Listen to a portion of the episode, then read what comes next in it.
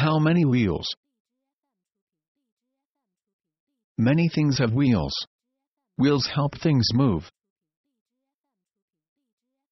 Some things have one wheel. Some things have two wheels. Some things have three wheels.